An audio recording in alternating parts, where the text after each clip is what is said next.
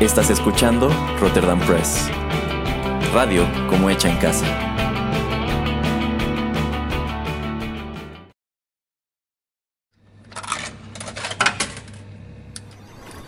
Los videojuegos han deleitado tus sentidos en la pantalla y ahora lo harán en la radio a través de su música.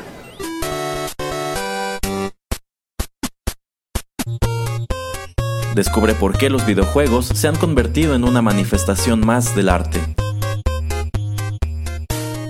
Inserta una moneda y acompáñanos. Esto es 8 bits.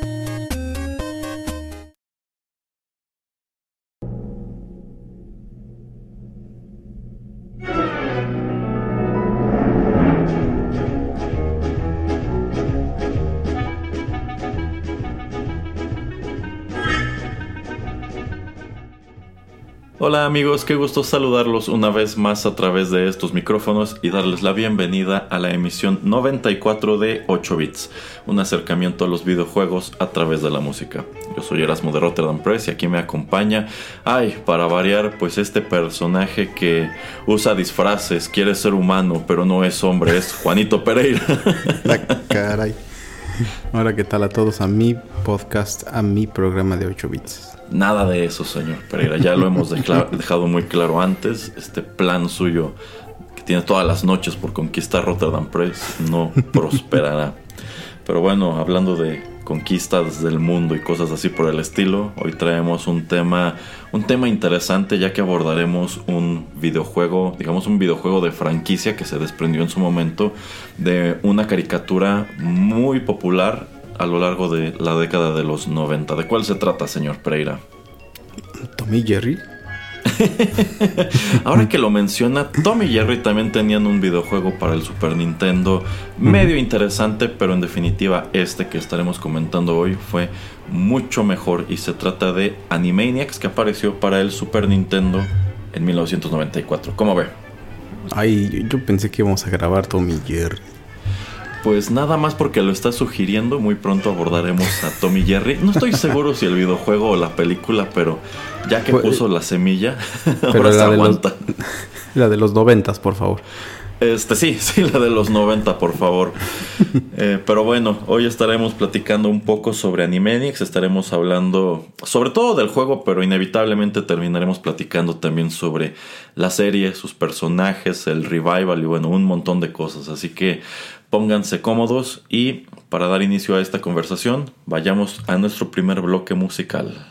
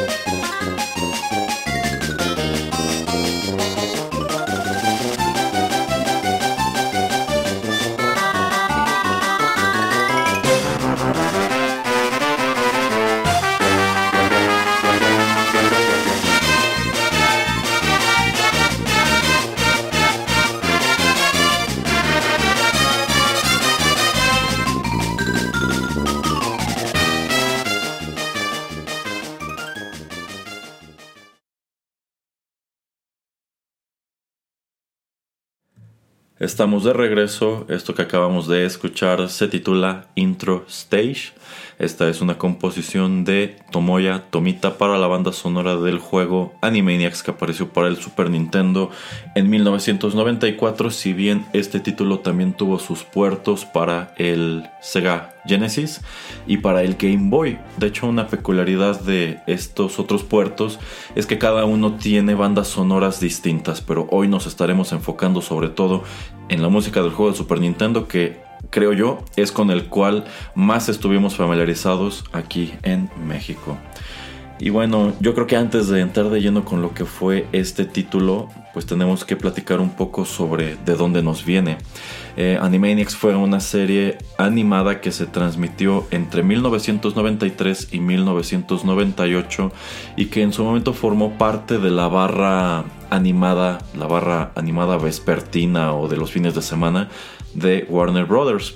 Esta serie fue creada por Tom Ruegger pero vino producida nada más que por Steven Spielberg. De hecho, es la segunda serie animada producida por este legendario director después de que tuvieran mucho éxito con Tiny Toon y de hecho ese es otro programa y otro videojuego que pueden encontrar en esta misma lista de, reproducción pero bueno luego del gran éxito que tienen con Tiny Toon deciden trabajar en un nuevo proyecto que termina por ser Animaniacs, que era una serie, pues yo diría de variedad, tomando en cuenta que esta, cada episodio de esta caricatura era una colección como de sketches, en donde no solamente nos enfocábamos en estos personajes principales que son los hermanos Warner y la hermana Warner, sino bueno, otro elenco de personajes súper coloridos y algunos de los cuales pues gozaron igual de muchísima popularidad y vivieron incluso más allá del final de esta serie. A ver, señor Pereira, platíquenos, ¿qué le parecía Animaniacs? Eh, me encantaba. Y bueno, fueron 99 eh, episodios y de esos eh, más de 270 segmentos. Entonces, pues casi casi era de tres por viaje. Em, eso es, yo creo que lo, también lo que lo hacía pues súper divertido. Em, bueno, obviamente Jaco Waco Dot, los personajes principales. Pero como usted ya comenta, ¿no? Que varios de otros personajes, como, bueno, de los más famosos que Después se volvieron, por ejemplo, Pinky y Cerebro, que les dan su propia serie. A mí me gustaba mucho, pues, eh, sus aventuras. Em, obviamente que eran muy formulaicas, pero pues de todas maneras era divertido eh, ver de qué manera es que su plan iba a venirse a la ruina. Em, este gallo que estaba todo grande, que ni hablaba, me gustaba. Y el, que para mí siempre se ha llevado la, la serie es el mimo. Entonces, este. el mimo no tiene no tiene pierde, o sea, todos los, las pequeñas partes donde él estaba me, encantaban. Y también de lo que más me divertía eran los este las palomas, pichones, yo creo que eran pichones, ¿no? Eh, y lo que no me gustaba mucho eran las ardillas. La, ¿Cómo se llama la señora? Uh, Slappy. Ajá, Slappy. Y Skippy. Ajá, no, no era de lo de, de la cosa, de lo, de lo que más me, me agradaba. Em, supongo que también era por lo amarga que era eh, la señora. Em, y por la voz, digo, estaba muy bien hecha, muy bien realizada y iba acorde pero no era como algo que yo disfrutara mucho, la verdad, porque obviamente yo entendía qué es lo que estaban tratando de hacer, pero al compararlo con un poquito con todo lo demás, como que trataba, no sé, tal vez, bueno, eso es de desmenuzarlo mucho, pero tal vez trataba de ser como un espejo de lo que era Pinky y Cerebro, pero en otro tipo de relación. Eh, y otra otro, otro tipo de, de setting obviamente pero no sé a mí me gustaba más este Pinky Cerebro si es que teníamos que tener algo así como alguien de siendo de una manera y, a otra persona en la misma pareja siendo de otra. Eh, y sí, es una serie que, pues obviamente en el que fue en esos años, en los principios de los noventas que sale, eh, pues es obviamente una serie que, que se podía dar el lujo de decir y de hacer muchas cosas. y obviamente uno de los últimos, eh, de los memes que más me acuerdo ahora de los últimos es este... Em, que, ah, es que tienes que, bueno, es que es una broma obviamente en inglés, pero eh, tienes que tener las huellas digitales de, de esta persona, este, de, de, Prince. Es decir, no, pero aquí traigo a Prince, o sea, el, artista antes como, no estoy como, como, como, como Prince. Este, no, no, no, no, te estoy diciendo que fingerprints, o sea, que sus huellas, pero fingerprints puede ser interpretado, no, no, fingerprints puede significar otra cosa. Y creo que es Dot que dice, creo que él no le gustaría que hiciera eso. Ahora que menciona ese, ese chiste, eh, una gran peculiaridad que tuvo Animaniacs respecto a su antecesora Tiny Toon es que Tiny Toon sí fue concebida como un producto netamente infantil. Y Animaniacs en esencia también. Pero lo cierto es que yo considero que de entre toda esa producción de Warner Brothers, uno de los productos que más se las apañó para también atrapar a un público adulto fue precisamente Animaniacs, por un número de cosas como este chiste de Fingerprints, pero también muchas cuestiones que pues actualmente serían consideradas muy políticamente incorrectas, tanto así que bueno, en la misma producción de la serie está consciente de ello, pero de eso quiero que platiquemos más adelante. Entonces, digamos que este era un híbrido, este era, esta era una caricatura que lo mismo atrapaba a niños que a adultos, y es de sorprender que les hayan permitido realizar, si no chistes como este, introducir a ciertos personajes que claramente sus, sus, sus sketches o las cosas que hacían o decían era, era un humor ya muy adulto, muy, muy, muy adulto. Incluso este, pues algunas cuestiones que estaban hasta más allá de las cosas que manejaban eh, los Simpson. Así que sí, era, era un producto interesantísimo. Y lo cierto es que a pesar de que pues los protagonistas oficiales o el foco central de esta serie eran los hermanos Warner, lo cierto es que otros eran los que terminaban robándose el show como Pinky y Cerebro, que igual a mí me encantaban. Y sí, era una fórmula, pero eh, allí lo increíble era cómo siempre se las apañaban para elaborar sobre esa, sobre esa misma fórmula y que estos ratones tuvieran un plan cada vez más ridículo o más ambicioso y al mismo tiempo más catastrófico. También me gustaba mucho Kikiribu, aunque no había muchos sketches suyos, a mí me parecía una idea pues muy interesante, ¿no? este, este, este pollo que quiere ser humano y logra engañar a todo mundo, menos a un personaje en específico que es quien termina por desenmascararlo. En cuanto a Slappy, debo coincidir, creo que de regreso en los 90 no me encantaba. Pero mirándolo en retrospectiva me parece un concepto muy ingenioso porque se supone que Slappy era un personaje como, como Mickey Mouse, era un personaje de la, de la era dorada que hacía caricaturas pues muy inocentes, muy infantiles y muy bien intencionadas, pero ahora que está en su vejez es efectivamente una señora súper amargada que vive con su... no creo si es su nieto o es su sobrino. Este, y bueno, eh, lo que persiste es que es, también una ardilla muy ingeniosa que siempre se las apaña para darle la vuelta a quien sea que esté tratando de verle la cara o hacerle daño, qué sé yo. Entonces, en retrospectiva, creo que Slappy me gusta. De hecho, yo diría que es el otro gran personaje de esta serie. Yo diría que me gusta a la par de Pinky y Cerebro. Eh, sabe también los palomos, de los palomos nunca fui muy fan. A veces me gustaban y a veces no. Pero también estaba este otro sketch no muy recurrente de buena idea y mala idea, ah. que salía un esqueleto que pues presentaba como que escenarios de es buena idea hacer esto, pero no es, pero es mala idea hacer estas cosas y eran cosas que siempre siempre terminaba para él en una desgracia. Sí, sí, sí. siempre iba muy mal a este esqueleto. Y también me gustaban mucho los segmentos de Rita y Ron, que era pues esta dupla que era una gata y un perro y tenían esta cuestión de que era era muy como Laurel y Hardy porque la gata era este era muy inteligente pero el perro era muy tonto.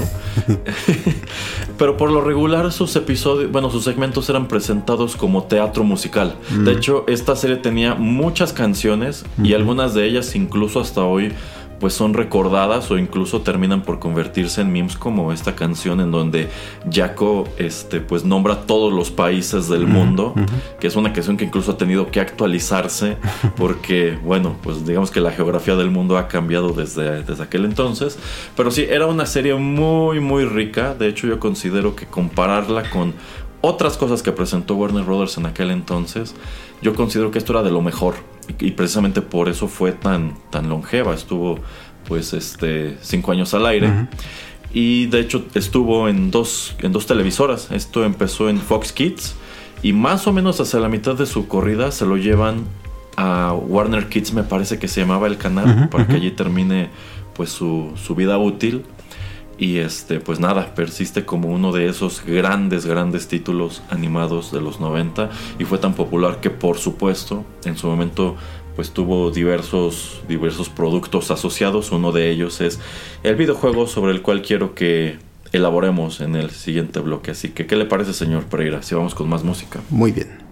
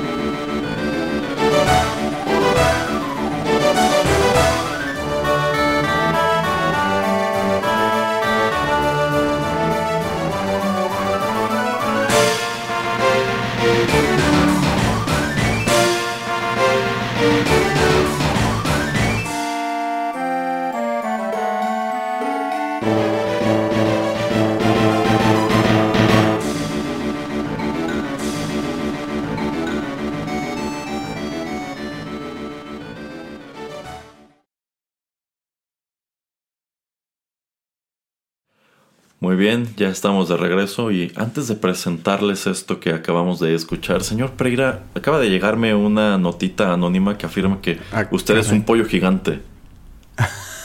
me, me ha estado viendo la cara todos estos años, ¿de verdad es usted un, un pollo gigante haciéndose pasar por el señor Pereira?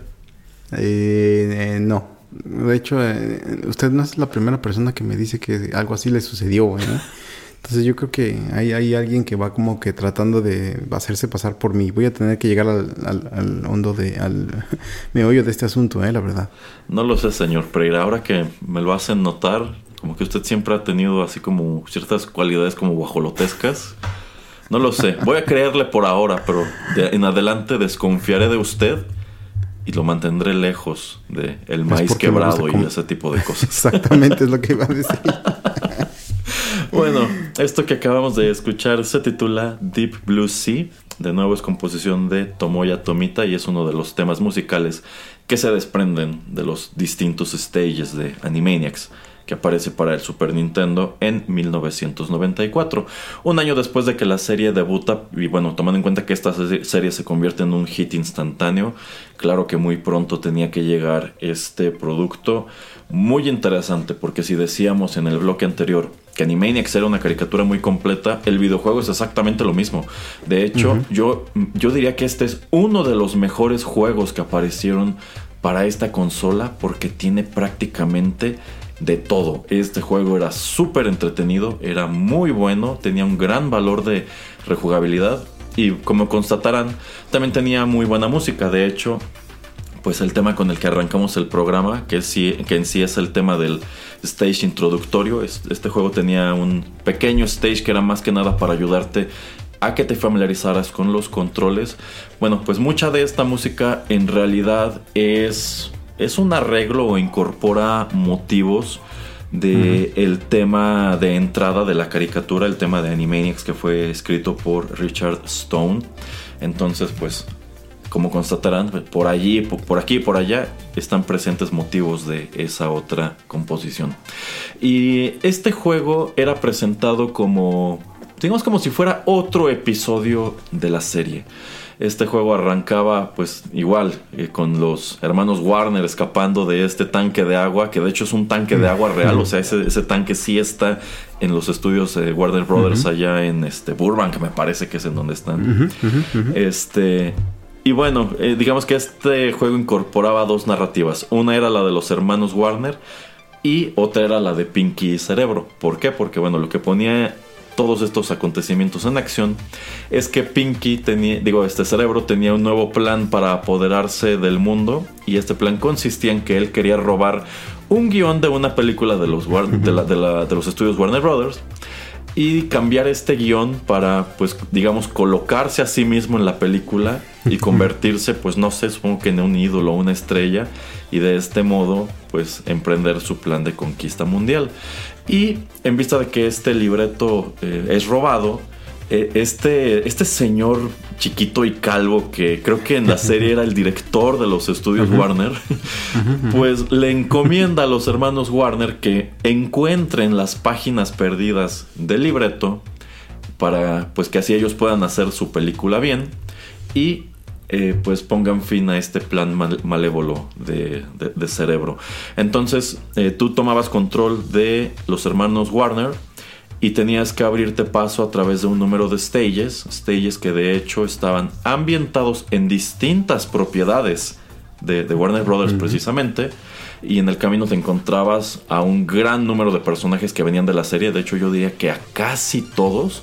Precisamente creo que los únicos que no aparecían aquí eran el esqueleto de, buen- de Buena Idea, Mala Idea y Kikiribu. De ahí en fuera había cameos de todos los demás. Y este. Y bueno, el juego en sí era plataformas, era puzzle, era peleas con jefes, era este. eh, prácticamente Gun and Run con estos stages en donde te perseguía este, la pantalla. E- Era buenísimo. Señor Pereira, ¿usted tuvo este juego, rentó este juego alguna vez? No, eh, no lo tuve. Eh, lo rentaba, lo renté algunas veces. Obviamente sale en la época que pues las caricaturas estaban mucho en la televisión, entonces obviamente pues Lo mismo, lo mismo que con Tiny Toons, ¿no? También no tenía yo el juego, pero también lo iba y lo rentaba. Eh, como era muy limitado, obviamente, pues el número de horas que yo tenía o que me, era permitido jugar videojuegos de, chico, pues obviamente que tenía que ser selectivo. Me gustaba más el de, por ejemplo, el de Tiny Toons. Entonces, este, cuando tenía la posibilidad de rentar, rentaba más ese. Pero de las pocas veces que eh, renté Animaniacs, eh, me gustó mucho.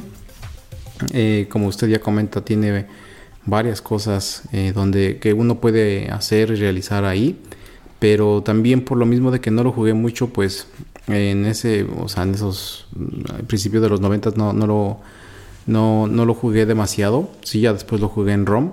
Eh, no me acuerdo si lo acabé, creo que no. Pero ya después fue cuando fui descubriendo un poquito más de todo lo que existía, de estos, eh, pues casi todos los niveles, de los cuatro niveles y el quinto. Em, me acuerdo mucho eso de cuando no estás moviendo al personaje que se ponen a bailar. Em, que sale la enfermera y obviamente hola enfermera. que es otra cuestión que ahorita ya sería muy castigada en estos años. Y sí, también me, acuerdo que, por ejemplo, seguía, ahí estaba el guardia, ¿no? Que te mm, estaba tratando siempre, de, ajá, estaba siempre tratando de, de atraparte. Eh, y el modo de juego, ¿no? Que digamos que sí, cuando era como plataforma, no era 100% lineal, sino que podías moverte un poquito para arriba, para abajo de la pantalla, eh, donde había monedas o donde había enemigos. Entonces no era como que 100% ir arriba abajo como si fueras en, no sé, tortugas ninja, yo qué sé. Pero sí tenías como ir tres líneas, como de tres líneas, tres rutas que podías seguir. Y también me acuerdo mucho, por ejemplo, de, de los jefes, ¿no? Entonces, o de los personajes, como usted ya comenta, de eh, estos que parecían como, estos eh, malos que parecían como este, tarjetas, cartas de, de póker. Este, los conejitos, que parecían como tipo de Pascua. Em, y así varios, ¿no? Me estoy acordando. Pero eh, yo creo que de, las cosas que no me agradaban tanto y que ahora viendo para este programa también me puse a ver unos este, playthroughs, el tener a los tres personajes sin que los eh, pudieras como que controlar a todos al mismo tiempo como que me causó, por lo menos ahora, no me acuerdo, de hecho estaba tratando de hacer memoria, me, ahorita me causa mucho ruido porque como que vienen contigo pero no vienen contigo, pero te ayudan pero no te ayudan. O sea, se me hace como más molesto que estén ahí, más que otra cosa. Ya ve que hay otros juegos, no sé, este Secret of Mana o este hasta por ejemplo Mario RPG que pues te dan a entender que todos van juntos, ¿no? No solamente cuando hay una, un diálogo o algo que todos como que digamos se desprenden del personaje principal como con Mario, que se despegan o yo qué sé, este y empiezan a platicar y ya cuando pasa a avanzar otra vez todos se como que se vuelven a unir. Eh, o se le meten a Mario, yo qué sé. Eh, no sé por qué no siguieron con esa pauta aquí. Eh, de las cosas que me gustaban es también esa de la ruleta que tenían que estaba abajo, que podías este, después de ciertas monedas eh, pues hacer más continuous y esta ruleta también pues si tenías a buenos personajes te premiaba con monedas. Y si tenías a Pinky Cerebro, a Pinky, a Cerebro o a Ralph te quitaba monedas, entonces eso como que me agradaba. Eh, y también, bueno, aún ya habiendo dicho eso de que como que me parecía un poquito molesto tener a los personajes, también me agradaba eso de que como que los podías perder, ¿no? Entonces como que se podían, podías ir en el nivel y si te, te tocaban o algo, como que eran pues este tus vidas eh, y podías continuar casi todos los niveles simplemente con uno de estos personajes, pero obviamente eh, pues lo que tú querías es siempre tratar de regresar, creo que era la torre donde podías como que hacer como un reset o si tenías este suficientes monedas o si en la ruleta podían aparecer otra vez. Entonces implementó muchas cosas nuevas, innovativas, diferentes y como usted ya dice, eh, como era propiedad de Warner y pues podían tener eh, varias cosas que tal vez usted ya va a comentar de los niveles eh, o que comentaremos en el próximo nivel, próximo segmento. Eh, pues lo hacía muy rico. Entonces yo creo que si hicieran un tipo de remake como ahora lo que estamos viendo con el nuevo de las Tortugas Ninja, me gustaría mucho jugarlo, la verdad. Eh, yo creo que usted acaba de señalar algo muy importante. Este era un juego para una sola persona. Tomando en cuenta que hay tres personajes en la pantalla, esto pudieron haberlo manejado tipo Battletoads en donde cada jugador elige uno de los hermanos Warner y pues el tercero queda totalmente descartado. Efectivamente tú traes todo el tiempo a los tres y puedes ir cambiando entre ellos, o sea, tú eliges si quieres jugar con Jaco como el principal o con Waco o con Dot. La bronca es que en realidad esto no se traducía en ninguna diferencia. O sea, no es como que uno fuera más lento, uno brincara más, etcétera. Con todo se jugaba exactamente igual. Y efectivamente podías considerar que traer a los tres era como tu medidor de vida. Porque si te pegaban con uno, efectivamente como que desaparecía y te quedabas nada más dos y terminabas quedándote con uno. Y si te, bueno, si perdías a este, tenías un número de oportunidades para volver a intentar este stage Precisamente para eso era la ruleta, para que te diera vidas. Pero si agotabas tus vidas o en su defecto, si en todos los stages podías este, toparte con Ralph, si Ralph te atrapaba, eh, terminabas de regreso en el tanque y era un pequeño stage en donde tú escapabas del tanque y otra vez este, pues tenías que empezar tus, tus otros stages en donde te hubieras quedado.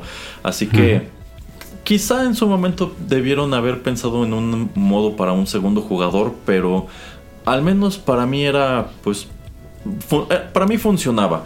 El, único, la única utilidad que tenía traer a los tres personajes todo el tiempo es que podían hacer como una especie de escalera humana que te mm. ayudaba a alcanzar lugares altos para que encontraras pues zonas secretas o cosas así. Si ya nada más traías a dos personajes o a uno, pues esto ya, ya quedaba eh, descartado.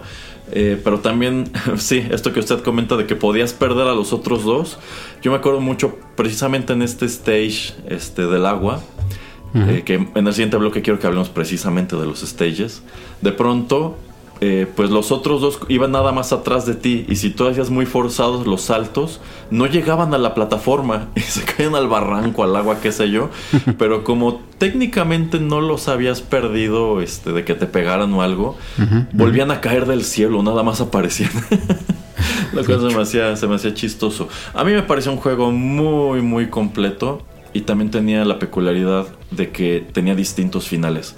Dependiendo la cantidad de hojas de libreto o incluso si juntabas todas, cambiaba el final. De hecho, el final, el, final bueno, solamente podías verlo pues juntando todo, todos los secretos, todas las cosas, de, todas las hojas del libreto, etcétera, etcétera. Así que por allí también tenía pues mucho valor para que lo volvieras a jugar. O sea, lo terminabas una vez y, y el juego de hecho te decía, te faltaron tantas cosas, entonces vas de nuevo. Entonces a mí me parecía muy muy padre. Pero bueno, vamos con más música, señor Pereira, y seguimos platicando.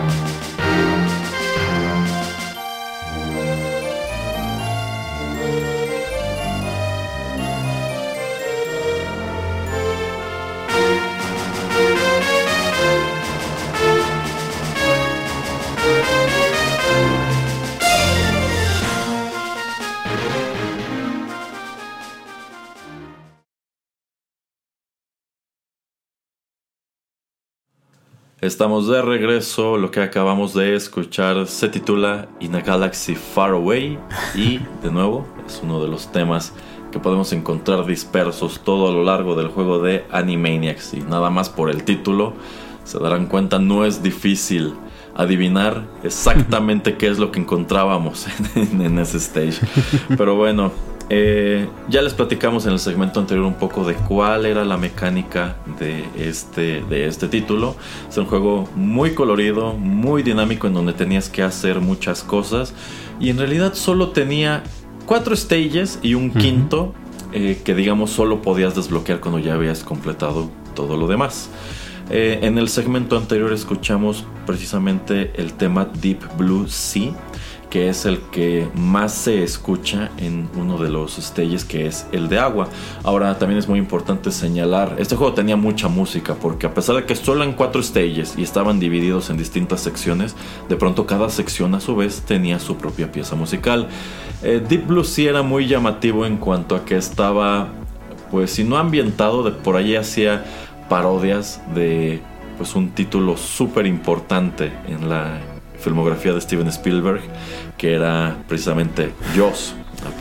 por ahí había una parte en donde te subías como una balsita y tú tenías que ir este, pues rápido para eh, esquivar pues esta aleta que iba de un lado a otro y de pronto pues si salía el, tiburón y pues si te agarraba perdías uno de tus personajes o perdías una vida pero también estaba esta, esta otra parte en donde tú ibas, este, digamos que en distintos barcos, como barcos pirata, y salían en el fondo unos, unos pulpos gigantes, y tú tenías que. Er, eran como peleas de mini jefe, porque había un cañón, tú tenías que ir moviendo este cañón para dispararle al pulpo. Creo que tenías que darle solo tres veces, y ya con eso te dejaba en paz, pero al mismo tiempo había plataformas, y de hecho el jefe final de ese stage era como otro de estos pulpos pero este tenía un como pirata que de hecho sale en algún episodio de la, de la serie.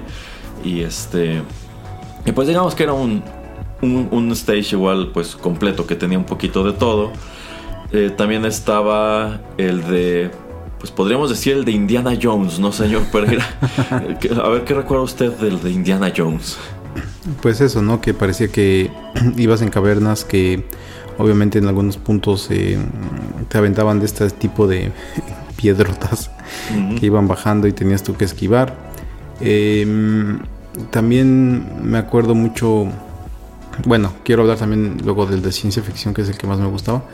Em, pero algo que me parecía como también extraño es que no es que siempre siguieran como una línea, ¿no? Porque, por ejemplo, ¿qué más se acuerda de ese del de Indiana Jones? No solamente eran cosas de, eso, aunque digamos que como usted ya está comentando, ¿no? Lo, se, también se benefició este juego de eh, tal vez tomarse algunas libertades con algunas propiedades que participa, si no, señor Spielberg, pues amigos de Spielberg como George Lucas, ¿no? Eh, entonces, este, toma muchas referencias, así como el show, con muchas cosas obviamente que pasaron en los ochentas y pues esto tiene que ver obviamente con que pues los escritores de los capítulos de la serie animada pues han de haber sido adolescentes cuando mm, en todos los años 80 entonces obviamente pues todo lo que era Star Wars y Indiana Jones pues Goonies y todo eso pues era así como gigante. Entonces muy interesante pero no sé qué más usted se acuerda por ejemplo de del de aventura, bueno, este de, tipo Indiana Jones.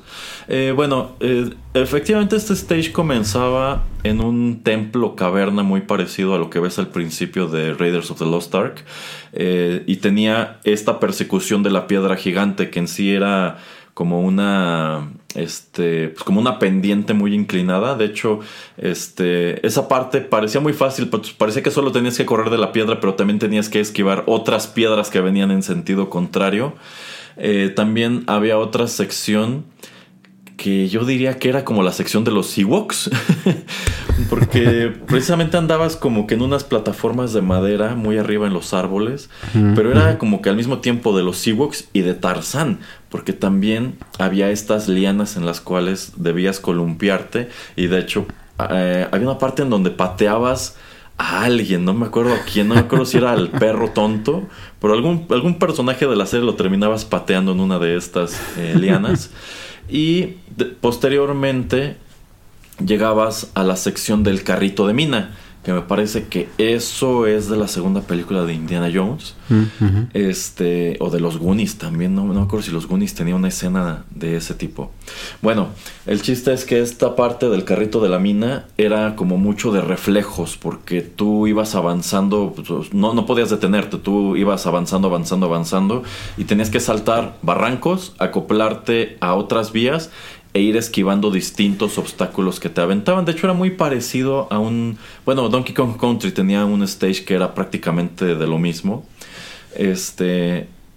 Y al final había un momento en el cual este carrito salía este, desprendido de la vía eh, muy rápido y volaba muy alto. Y me parece que pasaba por enfrente de la luna, como, como en, como en E.T. Pero como se supone que todo esto son sets de grabación, este, creo que tirabas la luna y también tenías que correr de la luna. No me acuerdo si eso era aquí o era en el, este, en el stage de ciencia ficción, pero había un momento en el cual pasabas por enfrente de la luna y tenías que correr de ella. Entonces, eh, sí, igual muy rico el, stage de, de, ciencia ficción. Y también teníamos el de fantasía. El de fantasía eh, también parodiaba algunas cosas muy específicas. De hecho, ese comenzaba. Digamos que allí el juego se convertía en Battletoads.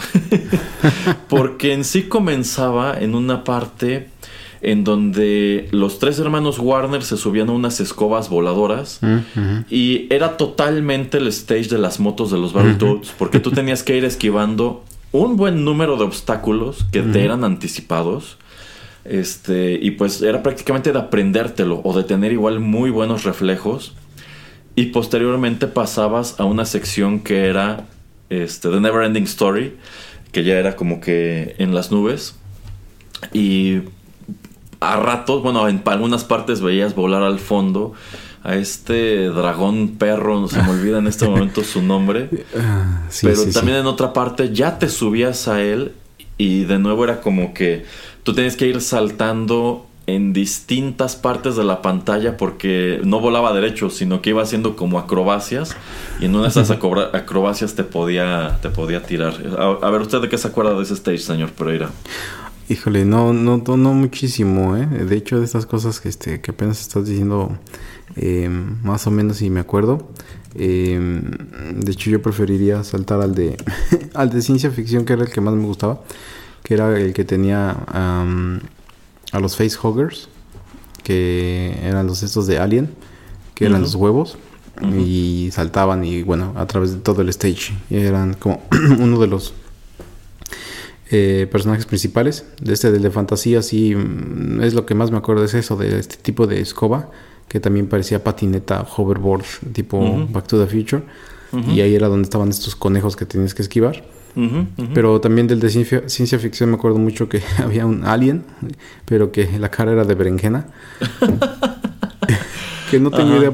Supongo que lo hicieron como para hacerlo menos, este, pues, o sea, no tan tenebroso para niños, que no fuera tan, tan horrible. Eh, de hecho tenía hasta como una cara como de perrito eh, regañado pero muy chistoso, la verdad. Y me gustaba mucho que el jefe ahí era una parodia de Terminator, que pues, era un robot que se movía más o menos de, la misma manera. Em, y eso es más o menos de lo que me acuerdo del de ciencia ficción, pero entonces por eso como que también me gustaba mucho porque eh, retomaba, retomaba mucho de esos personajes que pues tú podías ver en esas películas. Eh, sí, sí, totalmente. Eh, la otra sección del stage de fantasía era este castillo en donde encontrabas a estos a estas como cartas vivientes ah, muy parecidas a las que se ven en la película de Disney de Alicia en el País de las Maravillas. Y el jefe era una especie como de rey mecánico que de hecho solo corría de un lado a otro, tú tenías que esquivarlo y situarlo en un punto específico de la pantalla en donde estaba cayendo un yunque. Entonces tenías que aplastarlo un número de veces para vencerlo y poder terminar el stage. Pero sí, en definitiva, yo creo que el más llamativo, igual que en el juego de Tiny Toon, era el de ciencia ficción, que empezaba ambientado en Alien, bueno, salían estos huevos que escupían a los facehuggers. Y posteriormente llegabas a una parte que era más como de Alien 2, en donde sí aparecía el Xenomorph. Yo pienso que esta cuestión de que su cabeza fuera como una berenjena, pues era para parodiar eh, la forma que tiene la cabeza del Xenomorph. Y sí tenía unos ojitos para que se viera más amigable. Pero tenía la peculiaridad de que ese Xenomorph te iba persiguiendo y tú solo tenías que esquivarlo constantemente. Ya si, si, estabas muy, este, si tenías mucho control de los personajes, podías eh, como tal atacarlo. O sea, tú podías este, hacer como que este dash, o sea, cuando corrías muy rápido, que en sí era manejado aquí como, una, como un ataque Entonces podías chocar con este, con este Xenomorph y digamos que lo hacías brincar y con eso lo frenabas un poco. Y si no, pues nada más ibas esquivándolo. Creo que también le podías saltar encima. Pero para mí igual la parte genial de este stage era ya la última. Cuando pues caías como que en este, como que en este carril y te iba persiguiendo un camión. y tú lo mismo, tenías que ir esquivando un número de obstáculos para que no te quedaras atrapado y te aplastara el camión. Pero llegado a cierto punto, no me acuerdo con qué hacías que chocara el camión y se incendiaba. Y de entre las llamas salía este robot que, bueno, no se parecía mucho a Terminator, de hecho se parecía más como que a había un robot como de estos de hojalata mm. que salía en las caricaturas de los Looney Tunes que era súper cuadrado. Este, bueno, igual iba caminando detrás de ti. Era como una parodia del momento cuando el Terminator va persiguiendo a Sarah Connor en la primera película. Este, y, de nuevo, igual se trata de eso, de escapar del, del, Terminator porque no lo puedes atacar, no lo puedes detener con nada. Y creo que nada más tienes que llegar a cierta parte en donde está la prensa hidráulica. y cuando la prensa lo aplasta, hasta salen estos mismos este, rayos azules, como en la primera película de, Terminator. Entonces, sí, en definitiva era el stage que más me gustaba igual por eso, porque era el de Alien y era el, de, el de Terminator. Y pues a quienes nos tocó crecer en los 90 viendo estas películas en, en esos maratones del Canal 5, pues era como remontarnos a estos títulos padrísimos. Entonces, muy, muy ricos estos stages llenos de referencias a un montón de cosas. Y, y faltó el, geniales. Ajá. Sí, y faltó mm, donde salía Drácula, ¿no? Eh, ah, no me acuerdo. Y también había, creo que en ese mismo era donde ibas como por un cementerio y, había como un brujo, una bruja, como tipo Blancanieves. No me acuerdo bien, pero estoy súper seguro de que en uno, el, el, si no era el jefe principal, eh, sí estaba ahí muy presente Drácula y como que te iba persiguiendo. Em, pero digo, es que eso también son como cosas, ¿no? Que como varias generaciones ya habían visto, como que tal vez era una propiedad, eh, pues ya que tenía Warner Brothers, como por ejemplo me estoy poniendo a pensar ahora con eso de que querían sacar su universo de eh, pues personajes fantásticos como Momia y Hombre Invisible, etcétera, cuando empezó Tom Cruise a hacer la, eh, la primera película. Eh, pero entonces tal vez por eso no era como memorable, ¿no? Porque también es un personaje Drácula que pues ha estado muchísimo tiempo ahí, ¿no? En, en, pues, esto no es, no es, bueno, sí es ciencia ficción, pero como que ya es un cuento entre comillas viejo, ¿no? O sea, no era lo nuevo o lo hype salido de los ochentas, pero también me acuerdo que existía un, un, este, nivel con él. Sí, sí, y bueno, ya que concluías estos cuatro stages que, de nuevo, podías juntar todo o no, tú podías terminar el juego sin haber reunido las páginas del libreto, pues ya desbloqueabas un, un último foro, que era como el de cerebro, en donde eh, tú tenías que pelear una vez más con todos los jefes antes de llegar al enfrentamiento final con, con cerebro, que la verdad era muy simpático porque eh, eran en sí Pinky y Cerebro metidos en este traje como mecánico, como de un hombre grandote vestido de smoking. y este, pues nada, también tenías que pues hacer uso de tu ingenio para encontrar la manera de, irle haciendo daño, porque dependiendo lo que estuviera haciendo o la fase en, que estuviera haciendo sus ataques, era distinta la manera de, pues de, atacarlo, ¿no? Y ya, una vez que terminabas con eso, eh, pues obtenías el final que te tocara. Dependiendo de lo que hubieras hecho, lo que hubieras juntado, te podía tocar un final diferente.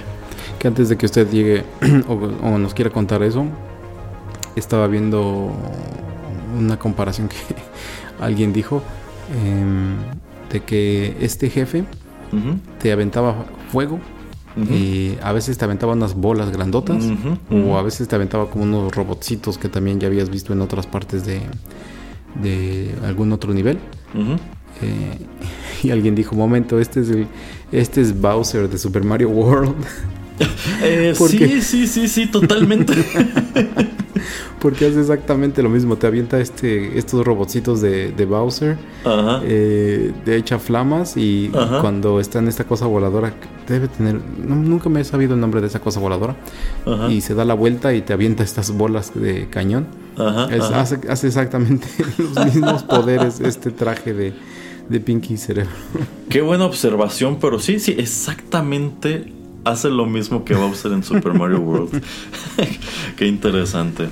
Pero bueno, eh, ahora sí que eso es algo de lo que se podía encontrar en los distintos stages de Animaniacs, que solo eran cuatro o cinco, pero de nuevo, este juego te daba muchas cosas que hacer y podías repetirlos todas las veces que quisieras para que regresaras a buscar las cosas que te, que te habían faltado. Así que no era un juego muy largo, pero sí te mantenía entretenido muy, muy, muy buen rato. Vamos con la última pieza musical de nuestro programa y regresamos también con nuestros comentarios finales.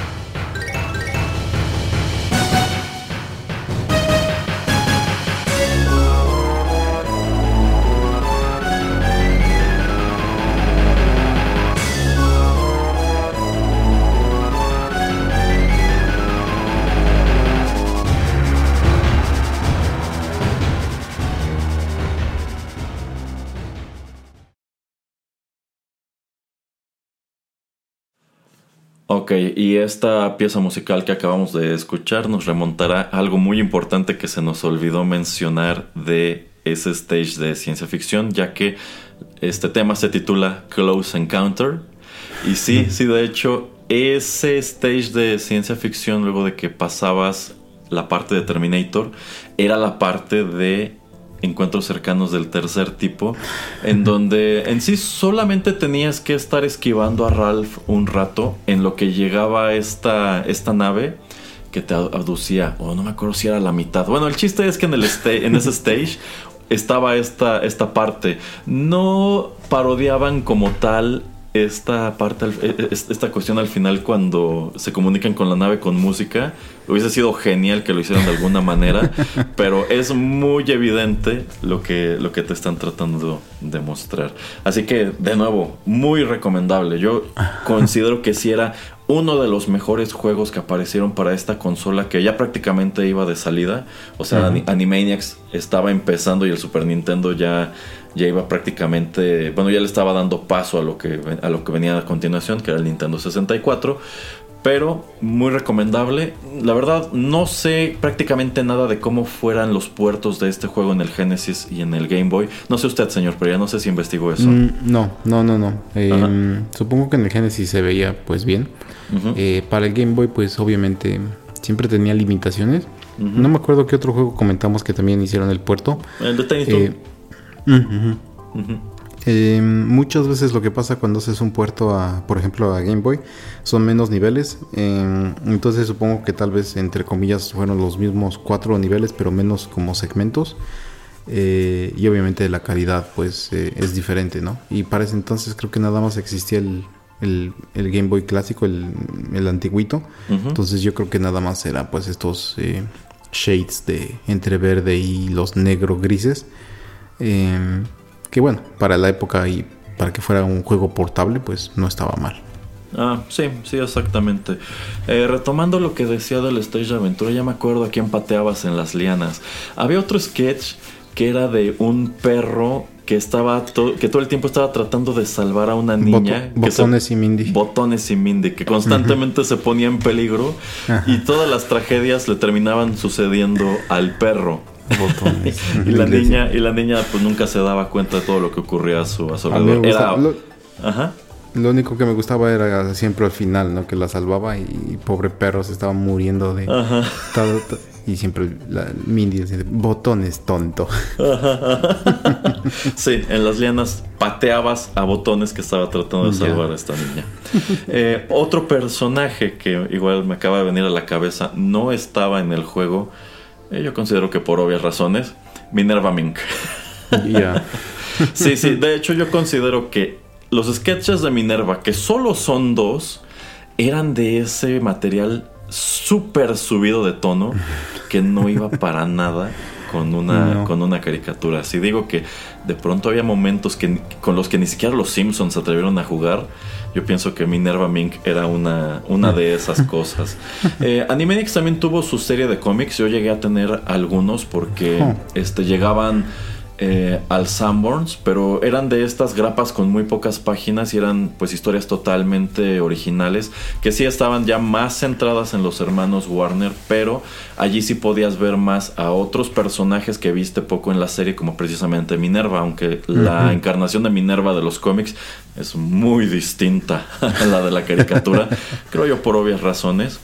Y esto eh, pues me lleva a comentar pues el último punto de este programa que ya no tiene nada que ver con el juego que es el revival. Eh, Animaniacs se sostuvo durante muchos años como una de las caricaturas más queridas que dio Warner Brothers en los 90. Eh, prácticamente esto termina. Se siguen con el show de Pinky y Cerebro y con Freakazoid. También con Batman The Animated Series. Y bueno, de hecho Steven Spielberg produce otras dos caricaturas en esa década que se titularon Hysteria y Detention, que fueron desastres eh, críticos y prácticamente es el fracaso de esas dos lo que pone fin a esta pues a, esta serie de caricaturas de Warner muy bien eh, recibidas. Pero digamos que muchos nos quedamos con la nostalgia por Animaniacs y el mercado que actualmente le está poniendo mucha atención precisamente a la nostalgia por caricaturas de los 80 y también ya de los 90, bueno, pues sucede que en 2018 comenzó a sonar la posibilidad de que trajeran de vuelta a los Animaniacs y esto se cumple en el año 2020 a través de Hulu. Eh, me parece que Steven Spielberg regresa como productor y él estuvo pues por allí moviendo muchos hilos para que esto fuera posible. De hecho, eh, prácticamente muchos, bueno, casi todo el elenco de voces que tenía que regresar regresa aquí. De hecho, eh, los tres actores que hacían a los hermanos Warner, pues regresan para este, para este revival. Y bueno, yo quería empezar preguntando al señor Pereira si lo ha visto, si sabe algo de él, si le interesó en su momento.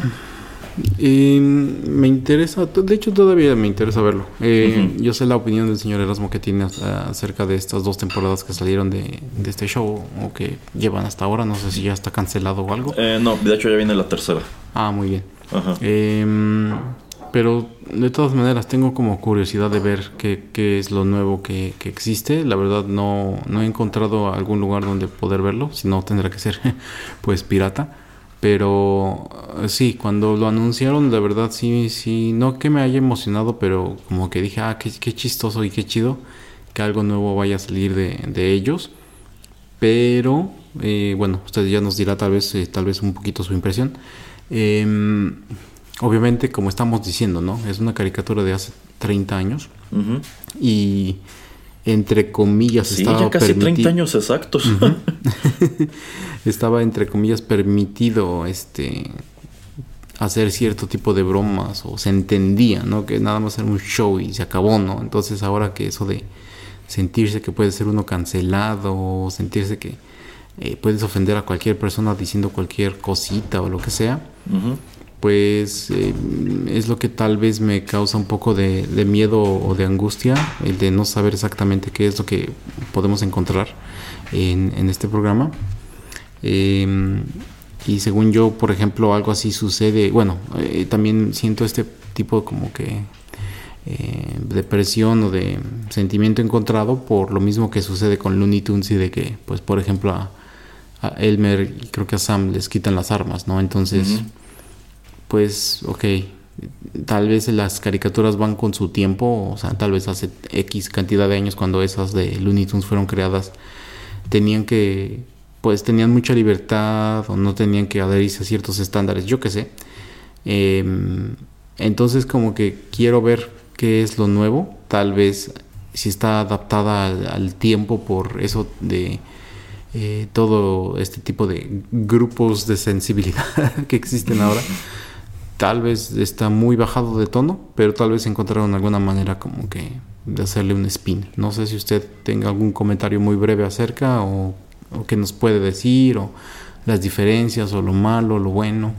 Bueno, eh, yo le diría al señor Pereira y le diría a todos los escuchas que hayan sido fans de Animaniacs y no han visto esto, pero tienen la curiosidad de hacerlo, véanlo. Eh, yo, creo que sí vale la pena verlo, pero hay que tomar en cuenta que, ya lo dijo el señor Pereira, los Looney Tunes son personajes que no funcionan bajo los estándares políticamente correctos de hoy. Y tristemente los Animaniacs tampoco. Eh, cuando pues aparecen los primeros avances de este revival, lo hacen con una parodia de Jurassic Park, de este momento en donde eh, Sam Neill y Laura Dern ven el, el brontosaurio, me parece que es. Eh, pero aquí lo que están viendo no es el brontosaurio, es a los Animaniacs. Y en lugar de que sea John Hammond, es Steven Spielberg. Sí, sí, sí, sí, sí, es verdad. Este, y prácticamente en ese avance Spielberg nos dice, no, no, no, es que están regresando con todo lo que tenían en los 90. Pero esta es una enorme mentira. Eh, esto es Animaniacs y no es Animaniacs. Si ustedes están esperando ver a Slappy, a los Palomos, a Mindy Botones, a Rita y Ron, a Kikiribú, este al mimo, etcétera, pues no. En realidad, lo hmm. único que regresa en este show, al menos hasta donde yo vi que fue la primera temporada, solamente son los hermanos Warner y Pinky y Cerebro. Eh, es muy meta en cuanto a que estos personajes eh, te lo manejan como que estuvieron encerrados en el tanque todos estos años y por fin lograron soltarse. Y digamos que es una continuación en donde, de hecho, muchos personajes ya no regresan porque supongo que actualmente dirían que eran estereotipos negativos. Por ejemplo, este, este psiquiatra que en sí está loco por culpa de ellos. este, ya no regresa, se supone. Creo que dicen que ya está muerto pero no regresa porque supongo que alguien se quejaría hoy de que es que porque se están burlando del estereotipo de este pues la persona que se dedica a la salud mental, ¿no? ya no regresa el guardia porque es que es gordofobia, ya no regresa la enfermera por obvias razones, creo que no hay que explicar por qué no está regresando la enfermera, no regresa tampoco el señor que era el director de los estudios, de hecho ahora es otro personaje quien está allí y claro que es un personaje que está totalmente adecuado a las predilecciones este, actuales. Y pues prácticamente el, grueso del show está centrado en los hermanos Warner. Algunas de sus aventuras sí son muy noventeras, sí se sienten muy orgánicas con lo que tuviste de regreso en los 90. Pero el hecho de que ya no puedan jugar con estereotipos, el hecho de que ahora se vean obligados a incluir ciertos estereotipos, digamos que esto se siente como si les hubieran puesto un enorme bozal como mm. si vamos a hacer Animaniacs, pero muchas de las cosas que hacían a los Animaniacs, los Animaniacs, ya no las podemos utilizar. Y exactamente lo mismo ocurre con, con Pinky Cerebro, que yo considero que sigue siendo lo más rico del show. Entonces, si me preguntan a mí, ¿recomiendo verlo? Sí, sí, yo sí recomiendo verlo porque digamos que incluso como tema de estudio es interesante. ¿Cómo puedes traer un producto como ese al tiempo presente?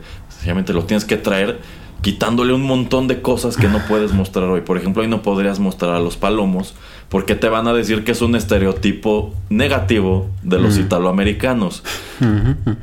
Pero pues también allí cabe preguntarse, ¿hasta qué punto son válidos esos estereotipos si estás haciendo comedia? O si sencillamente tenemos que cambiar por completo la manera en que se hace comedia. Pero sí, tiene dos temporadas, ya viene la tercera porque, eh, bueno, son temporadas muy cortas, de hecho creo que la primera solo son ocho episodios y, son como de 20 a 25 minutos igual que en, los, que en los 90. Así que yo les diría, véanla y pues formen su propia opinión, pero yo estoy casi seguro que van a coincidir conmigo en casi todo lo que acabo de decir. Em, me sorprende que, por ejemplo, eh, ahora que ha salido la plataforma de HBO Max, que no estén ahí.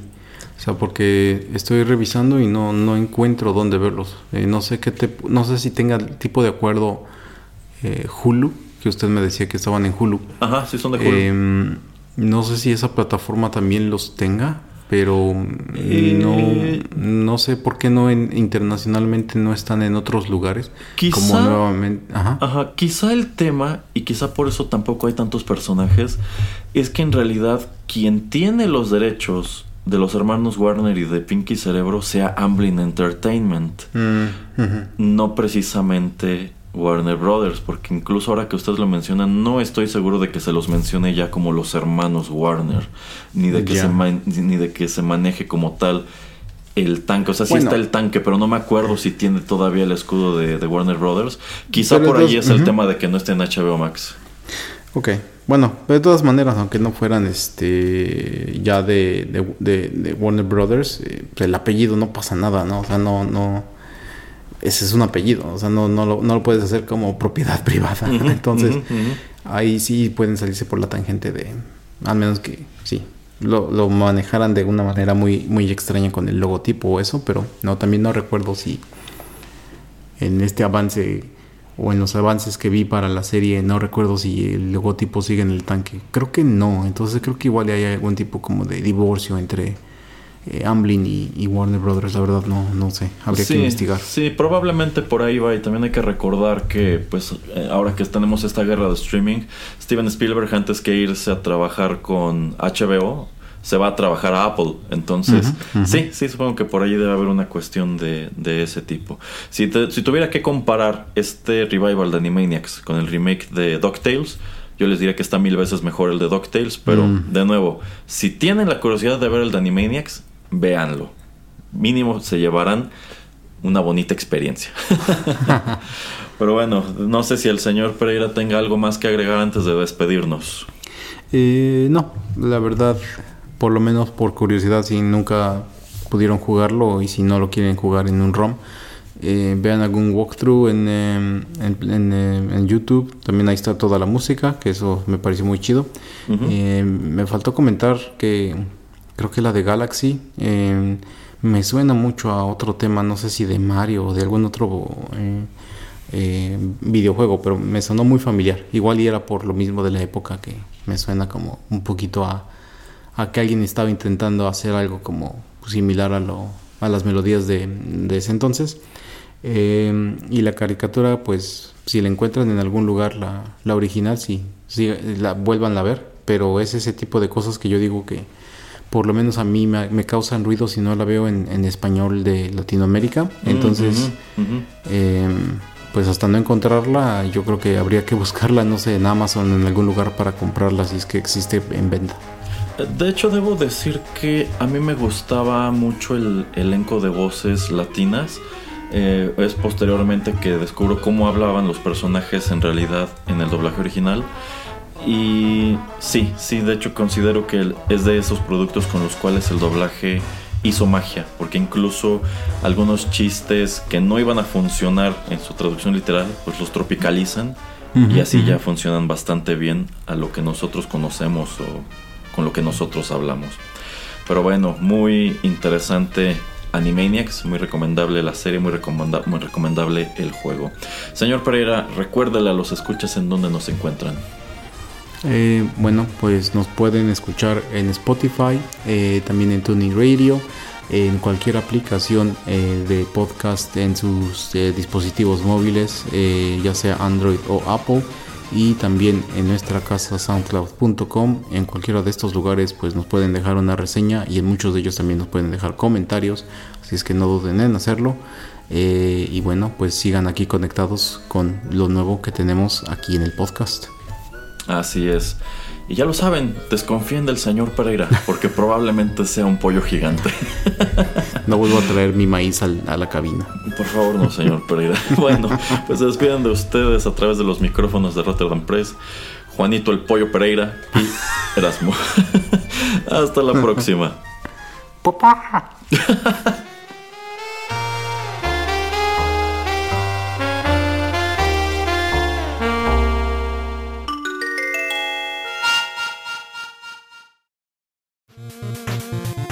El tiempo se ha agotado, pero te esperamos la próxima semana en una emisión más de 8 Bits, un programa de Rotterdam Press. Hasta la próxima.